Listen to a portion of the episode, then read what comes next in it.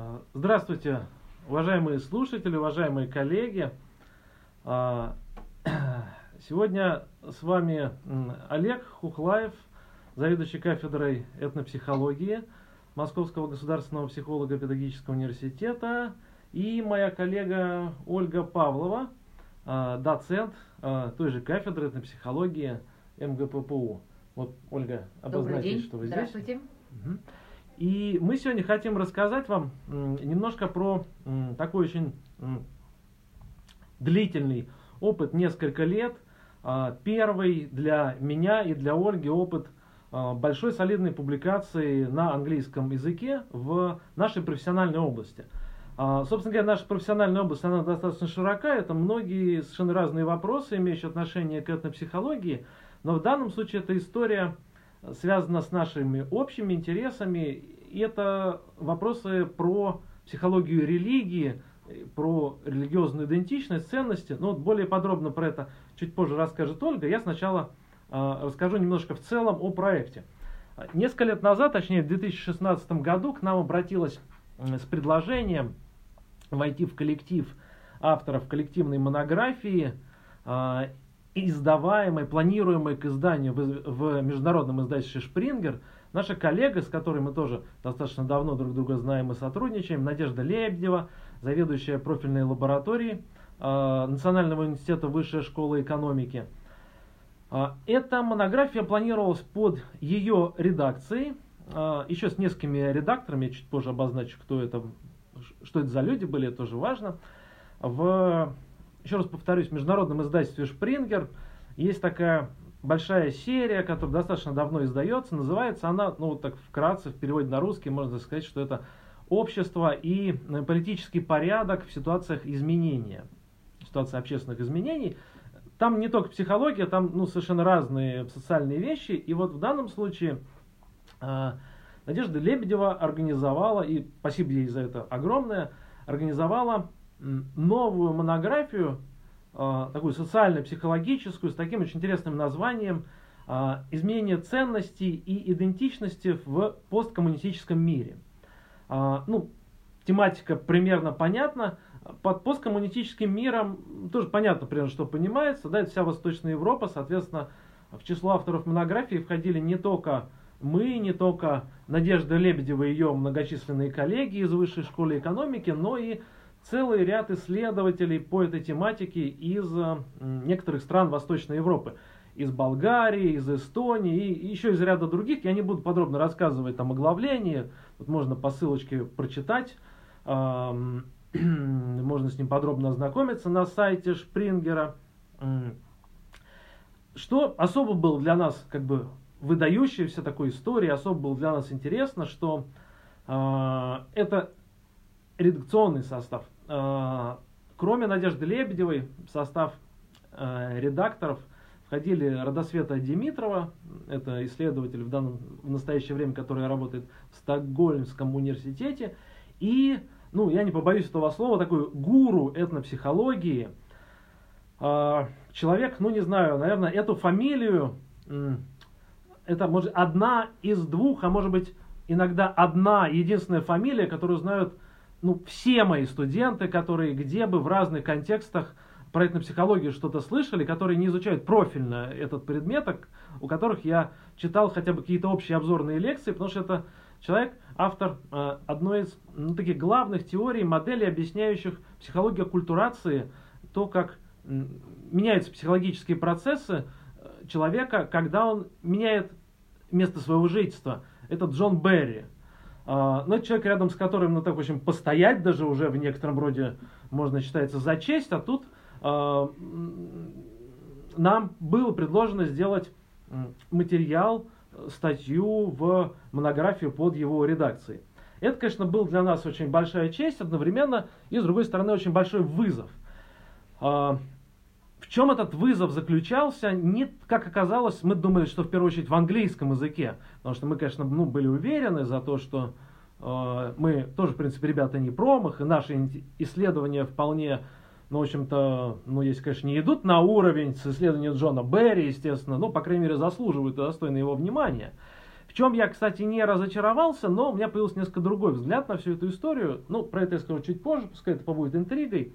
Сейчас я передам слово Ольге, которая расскажет более подробно о том, что вот это были за статьи, одну из которых делала она самостоятельно, а другую мы делали вместе большим коллективом. Да, спасибо большое. Итак, э, мы э, в этой монографии коллективной э, присутствуем в качестве авторов двух статей.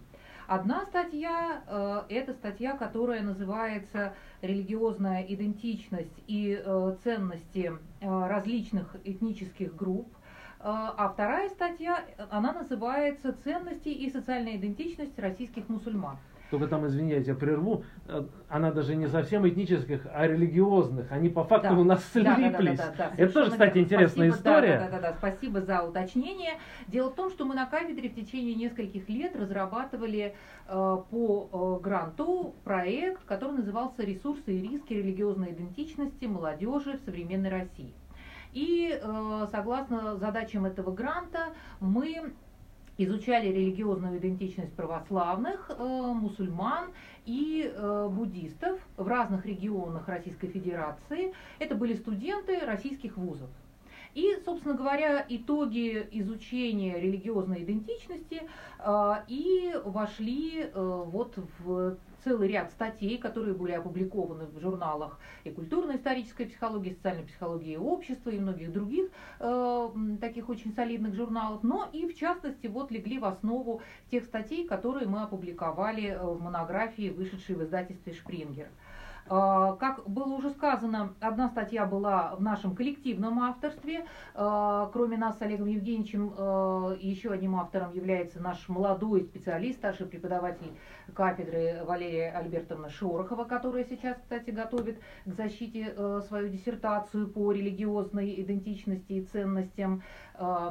При этом мы прекрасно понимаем, что молодой в науке это для гимнастики, например, уже ветеран. Да, да. Уже заслуженный верно. тренер. Молодой, но очень опытный, да, совершенно верно. А, вот, и это была такая, это был интересный опыт коллективной работы, потому что здесь, как уже Олег Евгеньевич сказал, здесь даже несколько таких вот у нас было э, сложных задач, потому что это не только нужно было подготовить на английском языке статью и пройти многочисленную редакцию э, и Надежды Михайловны Лебедевой, и Джона Берри, с которым мы переписывались, который присылал свои замечания. А, Причем это было интересно, потому что работали сразу несколько редакторов, и когда вот э, присылала свои письма Родосвета, потом, например, замечания Джона Берри, они могли, так сказать, не совпадать с ее замечаниями. Родосвета, я поясню, это Родосвета Димитрова, да, еще Димитрова. вот третий а, редактор, да, да, да, да, Лебедева, да. Берри и Димитрова. Да, и поэтому нам приходилось, так сказать, учитывать замечания и редакторские правки нескольких сразу редакторов, которые были все, естественно, на английском языке, и тут, в общем, надо было очень такую включенность постоянно поддерживать. И, собственно, я могу сказать, что вот э, у меня работа над э, статьей э, длилась ровно два года. То есть вот два года от момента того, как мы начали писать эту статью по предложению Надежды Михайловны, и до выхода монографии в свет. Монография вышла в свет в марте 2018 года. Вот. Это, конечно, действительно очень интересный опыт. И э, хорошо, что удалось поделиться результатами своих исследований, потому что я совершенно э, определенным образом вижу, что последствиями этого является интерес Э, к нашим исследованиям со стороны зарубежных коллег, потому что с тех пор, как опубликована эта статья, э, мне поступает большое число писем и предложений э, вступить в редакционные коллегии зарубежных журналов, которые как раз занимаются религией и культурой. В частности, вот недавно я стала членом редакционной коллегии журнала «Психическое здоровье, религия и культура» одним из членов редакционной коллегии, который является очень известный специалист в этой области, Кеннет Паргамент. А, вот. И это, конечно, очень важно, потому что тем самым мы выходим действительно на международный научный уровень и имеем возможность делиться с коллегами э, теми научными наработками, которые есть у нас в России. А действительно, вот э, это исследование религиозной идентичности, которое было нами проведено по гранту, и, кстати сказать, статьи некоторые еще до сих пор не опубликованы, они еще некоторые готовятся к публикации. Ну, это как всегда, наковыряли да. материала 100 кило, да, опубликовали да, да, да. на 5. А, вот, и а, сейчас мы продолжаем уже разрабатывать эту тему, потому что, например, сейчас мы собрали очень большую выборку, около тысячи человек, и а, бьемся над моделью религиозной идентичности мусульман. Вот мы буквально сейчас все находимся в обсуждении этого процесса, потому что мы пытаемся понять, есть ли универсальная структура этой религиозной идентичности, или она, так сказать, может быть совершенно различной. А, вот. Так что это был очень интересный опыт, с моей точки зрения, mm-hmm. по многим совершенно параметрам. Давай, наверное, вкратце про содержание статей, да? Давай я про свою тогда, да, да. ну вот про ту статью, где я был э, первым автором. Скажу, ну, на, на самом деле очень вкратце, потому что, конечно, э, ну, научный текст, на то он и научный, что его, конечно, ну, интереснее читать, а не слушать. Это такой специфический, своеобразный жанр. А, ну, наверное, Просто два слова о дизайне. Дизайн, он на 100% соответствовал названию. Мы смотрели то, э, каким образом ценности, э, ценности мы измеряли согласно модели Шалома Шварца, тоже на ней подробно останавливаться не буду, это там массовая очень известная международная модель ценностей, про это очень много публикаций, в том числе и на русском, а, то, каким образом ценности по Шварту являются предикторами различных аспектов религиозной идентичности – и нас, во-первых, интересовал в целом общий тренд. Можно ли говорить о том, что а, какой-то ком- ценностный компонент является какой-то ключевой предпосылкой значимости религиозной идентичности? А, насколько вообще значимости? А второй вопрос, который интересовал нас, это то, а, как вообще все это одинаково или по-разному происходит у людей из разных религиозных групп. У нас были православные, христиане, у нас были мусульмане и буддисты. Исследований буддистов, кстати, в России вообще практически нет. У нас их на самом деле вполне себе репрезентативное количество. Вот такой сравнительный такой дизайн по разным аспектам. И основной его результат, знаете, как вот очень часто бывает в исследованиях, он, в общем-то, достаточно предсказуем. А, базовая вещь, базовая, базовая ценностная особенность, которая во всех религиозных группах является в значительной мере, я подчеркиваю, в значительной мере, но не полностью определяющей влияние ценностей на религиозную идентичность, это ценность традиции. Ну, что достаточно логично. Религиозность, она воспринимается современными людьми как составляющую часть традиции и традиционности. Это, в общем, ну, такая вещь, сплетающаяся друг с другом. То есть, более традиционные люди, они и более, как сказать, подвержены религиозности с одним э, занятным исключением, э, которое, опять же, наблюдается у всех религиозных групп. Все вышесказанное имеет отношение ко всем аспектам, разнообразным аспектам религиозной идентичности, кроме того аспекта, который автор модели религиозной идентичности, что мы использовали, э, это тоже зарубежная модель Дебры Ван, Ван Камп, э, кроме той части религиозной идентичности, которую она назвала а, индивидуальная, если так по-русски проще сказать, индивидуальная вера, индивидуальная духовная идентичность. Это, грубо говоря, ощущение личных переживаний, личного контакта, личной сопричастности с высшей силой, с Богом, ну вот то, как он называется и воспринимается в разных религиозных концепциях.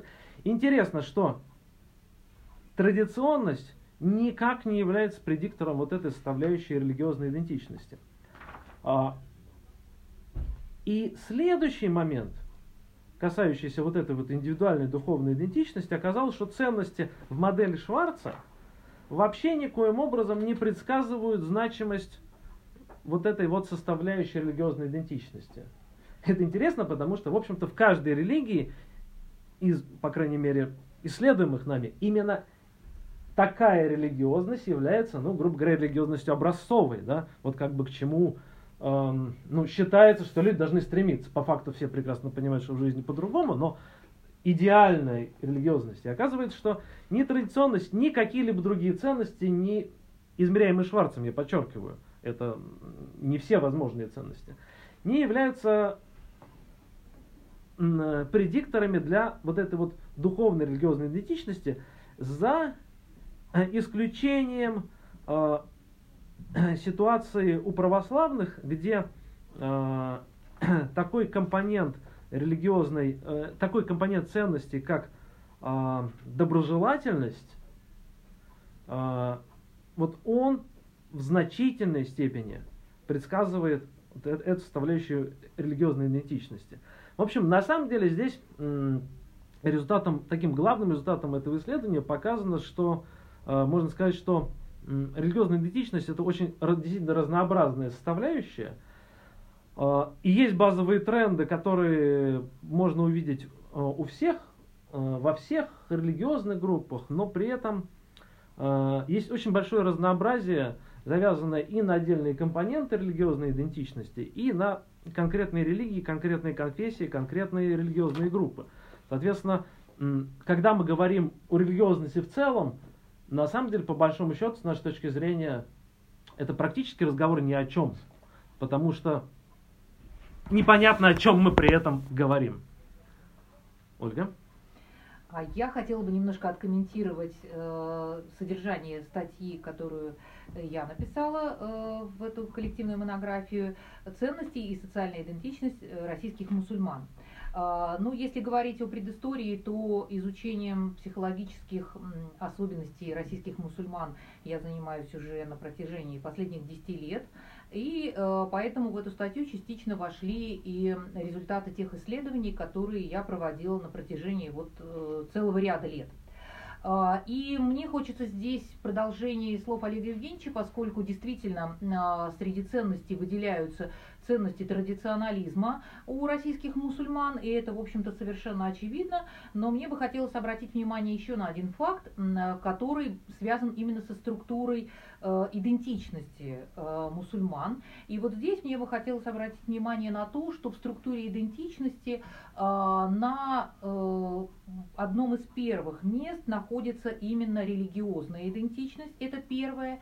И второе, о чем мы уже упомянули, что религиозная идентичность у мусульман, она тесно слита с этнической идентичностью. То есть фактически они составляют у многих наших респондентов одно целое. Так, например, для респондентов из таких этнических групп, как чеченцы и ингуши, э, фактически отмечено э, в очень большом числе э, случаев слияние религиозной и этнической идентичности. То есть невозможно быть чеченцем и не быть мусульманином невозможно быть ингушкой и не быть мусульманкой.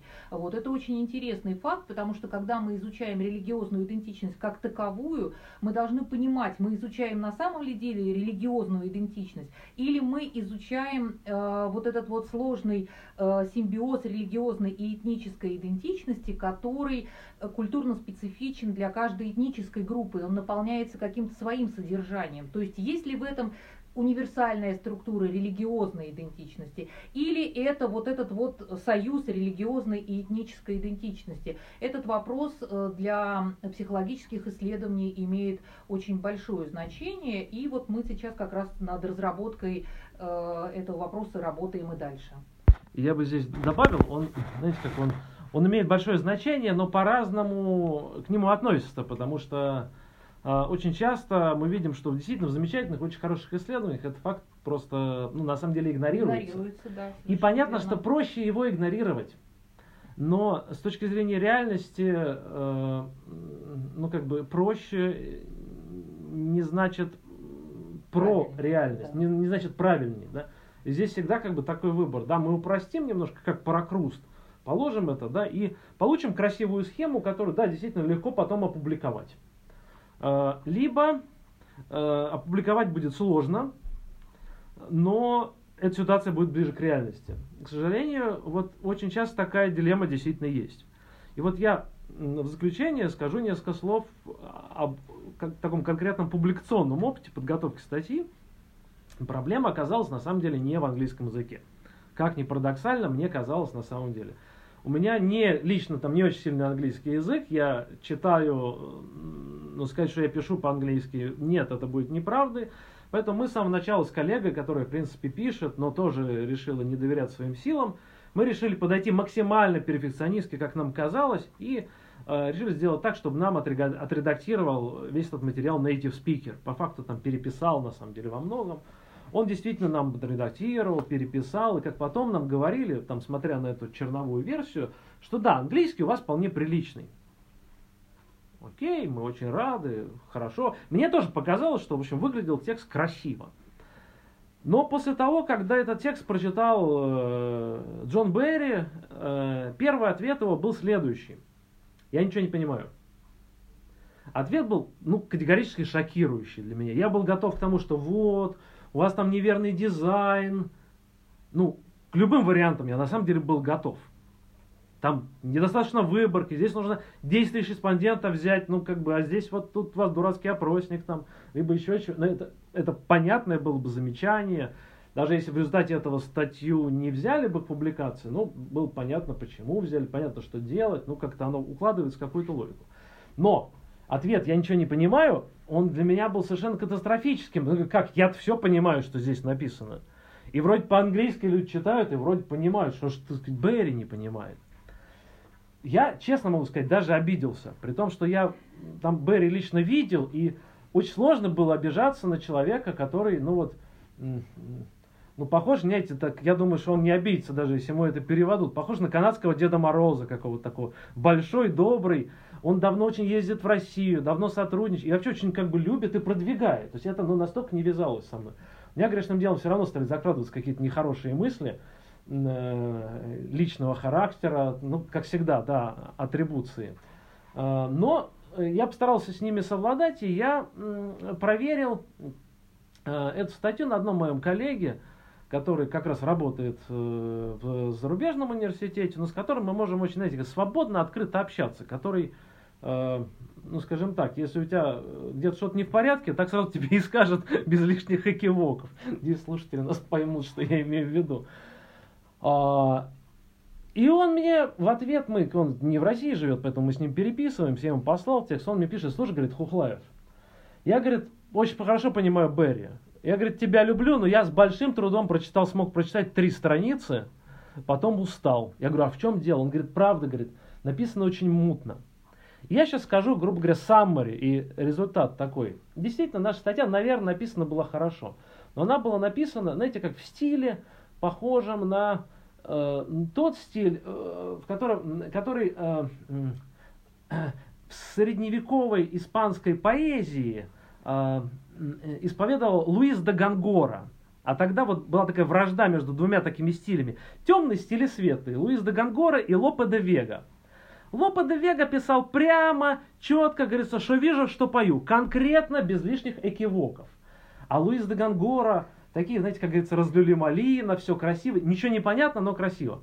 И вот, видимо, да невидимо, на самом деле, так и есть. Э, готовя статью на английском языке, я имплицитно, сам не думая, готовил ее так же, как готовим мы текст на русском языке. Особенно текст авторефератов, кандидатских, докторских диссертаций. Умно, красиво, но темно. При этом в данном случае темнота является наоборот, признаком достоинства чтобы сразу все как бы кому-то неповадно было. И многогранно, многогранно, комплексно, противоречиво. Уж если есть противоречия, мы сразу их покажем. Сложное, системное, комплексное, ну, я могу не продолжать, примерно слушатели понимают, о чем идет речь.